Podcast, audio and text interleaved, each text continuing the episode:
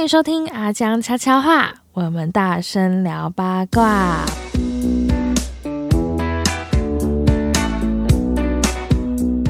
嗨，我是意涵。好，安静了这么久，都还没有另外一个声音，就代表说这一集就一样是由我本人独挑大梁来录这一集。因为上次那一集的那个主题叫“我要当宝剑王”之类的吗？那上次录完那一集之后，我自己是对自己的表现不甚满意。所以我一直都在练习如何自言自语。骑车的时候自言自语，就是会自己问自己问题，然后再回答那个问题，就一直这样子循环下去。希望这一次我的表现可以再好一点，这样子。那这一集我们就一样会录短短的，可能十分钟、二十分钟这样子就好了。那我们这一集主要想要跟大家讨论的是那个运动的时候。为什么有些人容易流汗，有些人不容易流汗？然后运动它跟流呃运动的强度啦，运动强度跟流汗的程度是有关联的吗？因为我自己的问题是，我发现我自己去运动，去健身房运动的时候，我几乎很少在流汗，然后所以每次在运动的时候，我都会怀疑自己的运动强度，就是到底我有没有运动到，因为我。看健身房有很多男生或是其他人，他们在运动的时候都会汗流浃背、汗水淋漓。然后我一个人在那边运动，我也觉得自己累得快死了一样。可是我的汗就是只有还是会冒啦，因为毕竟你有动，就还是会冒汗。可是就没有像他们流汗流到看得出来你的背整片都是湿的，我就会怀疑自己到底有没有。有没有运动到？然后我就有去问问一些，就是说教练呐，然后上网查资料啊等等的这样子。然后我想说，应该也会有不少人跟我有一样的困扰吧？我猜啦，我觉得你们应该会有人跟我有一样困扰，所以我想说，刚好这一集我独挑大梁，我就跟大家小小的分享一下我的我的看法见解，还有一些专业的专业的意见，这样。那我们可以先来讲一下为什么我们会身体会流汗。那流汗主要可以分成两种，一种是主动流汗，然后一种是被动流汗。被动流汗的话，它就会比较像是你的外在因素，然后才会让你流汗。譬如说，因为天气炎热，然后天气很闷，那因为你的本身的体温跟外界的环境有差异，所以你的身体呢就会借由呃，体内的水分来做温度调节，就像一个排热散热的现象啦。就是呃，流汗就是指说你的身体利用体内的温度，然后呃，体内的水分，然后把水把水跟热排出去外面，然后蒸发，让你的身体可以达到一个降温的的效果，这样子。那这就是。被动流汗，我自己取的，我不知道有没有这个名字，反正就是被动式流汗。那如果是主动式流汗的话，就会是我们这次的主题是运动，然后来造成你的身体流汗。那这样子的流汗方式，就是因为我们会动嘛。我们动了之后，我们会让身体产生消耗，然后产生热。那流出来的汗液就是像刚刚我们说的那样，我们身体的水分消耗出去，来进而散热这样子。那这个的流汗的过程，身体是真的有消耗跟代谢的。不过这不是因为流汗哦，不是因为流汗，所以我们身体有增加消耗跟代谢，是因为我们有运动，运动才是核心。那现在回到流汗跟运动强度到底有没有关？我个人其实是觉得还是有关的，不过不是唯一的关联。就是如果说你运动强度很大，比如说你很努力的慢跑，或者是你跑很快，或者是你重量蹲得很重，做一些很大肌群的重训、负重训练的话。其实的确，你的运动强度有到，的确你的身体就会产生比较多的热能，产生比较多的消耗，那你当然就会流汗流的比较大嘛。那如果说你今天只是在那边慢慢走路、散步的话，或者是只是做一些小肌群的运动，然后重量也没有很重，那你的确身体就不会产生那么多的消耗，产生那么多的热能，让你需要去做到排汗散热嘛。所以的确运动强度会有关系。不过我刚刚说运动强度不是唯一，因为还是有太多的因素会去会去呃，那叫什么影响影响你的流汗的程度。譬如说你的环境热不热，你在冷气开很强的健身房运动，跟你在正中午十二点。大太阳底下运动，那个环境就会有差，一个很热，一个很冷嘛。当然，很热的时候，你的那个流汗的程度就会比较明显。然后再来是你的体质，有些人他的体质汗腺本来就会比较发达，那他汗腺比较发达，当然他可能一感受到热，他就会流汗的比较明显，所以我才会说运动强度跟你的流汗的程度是不是唯一的关联，你还必须综合其他的考量进去。那这样子就会有另外一个问题哦，就是。呃，运动的时候到底要选择在户外比较好，还是在健身房比较好？因为照理来说，户外它比较热嘛，比起健身房，所以你的身体除了运动本身，呃，产生的那些消耗，然后产生的那些代谢提高的状况。之外呢，你还有户外的，就是外在的温度的因素来去提高你的体温。所以说，也有人认为户外运动对对身体更好，因为它可以除了锻炼你的体能之外，你也可以提高身体散热，呃，调节散热能力的双重效果。那如果说像你如果是经常在冷气房内运动的人，你的散热能力。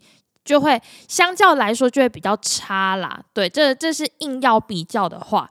不过我觉得两个哪一个好？我个人觉得就是看你喜欢哪一个，因为像我就是很讨厌在很热的地方运动的人啊。如果你逼我在很热的地方运动的话，那我却宁愿不去，我就会没有办法保有现在我一个运动的热忱吧。我会觉得很不舒服，我会喜我我还会比较喜欢在现在 在健身房运动，在健身房我的在健身房。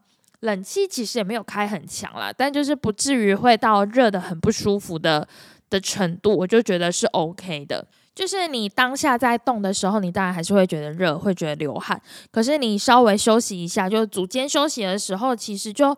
就不太会觉得热的很不舒服，然后这时候你又搭配多喝水的话，我自己觉得我散热的还蛮快的这样子。那所以可以再回到我们的主轴，一直一直再回到再回到，我们可以再回到我们的主轴，就是运动强度跟流汗到底有没有关系？刚刚已经说，运动强度并不是决定你流汗多寡的唯一唯一关键。那也有人说。呃，你如果很容易流汗的话，就是代表你本身的代谢好啊，然后有排出废物啊。那其实刚刚这样听下来，就会发现这是个迷思啦。你流不流汗，其实跟你呃代谢，跟你胖不胖是其实是没有没有什么太大的关联。如果说你想要瘦、想要减肥的话，最主要还是在你的饮食。对，其实是饮食哦。我记得之前有听人家说，饮食是占大概百分之七十。的决定性，然后运动是百分之三十，所以如果说你呃都有规律运动，运动强度也都有到，但是你乱吃一通，还是吃一堆，比如说精致淀粉啊、高热量啊、油炸的食物，其实你还是会。瘦不太下来啦，甚至可能还会变胖。因为有些人他会有一个犒赏的心态，就是我今天动的很夸张，我运动运动量非常大，我今天值得一顿好的，值得一顿咸酥鸡。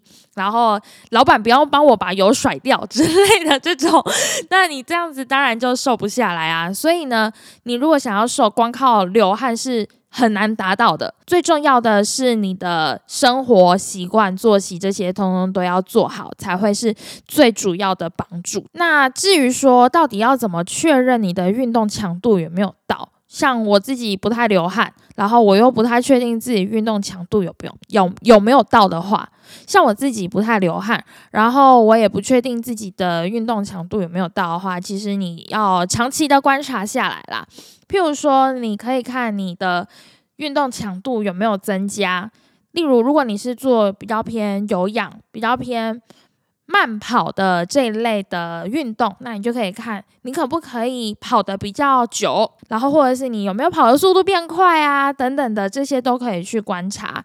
那或者是你如果跟我一样，你是做重训、负重训练的话，你就可以观观察看看你的呃举的重量，你负的重量有没有变重。然后你可不可以做比较多组啊？看这一个部分有没有进步啊？你就可以知道自己的运动强度是不是有到，因为。像负重的话，它就是很强调一个叫做渐进性、渐进式超负荷，就是你的运动强度要慢慢慢慢增加，也就是说你的重量也要慢慢慢慢的增加，代才代表说你这次的运动强度是有到的。那像我自己就是这么心虚的状态下，我长期间这样子观察下来，是发现自己可以做的组数、做的重量都有慢慢在提高，所以即使我没有流那么多汗，我现在也会比较。安心一点，就是哦，我的运动强度其实在我的科学式记录下还是有，还是有达到的啦。对，那还有一个是看你的体态有没有变化。我说的这个体态是你，呃，譬如说，不是只有减肥这件事情，有氧可能有氧可能就是看你有没有变比较瘦嘛，因为有氧本身就是消耗脂肪，你就可以看一下你的体脂有没有因此而下降。那当然前提是你的饮食也必须是有做好的状态，那你再去观察你的体态有没有因此而。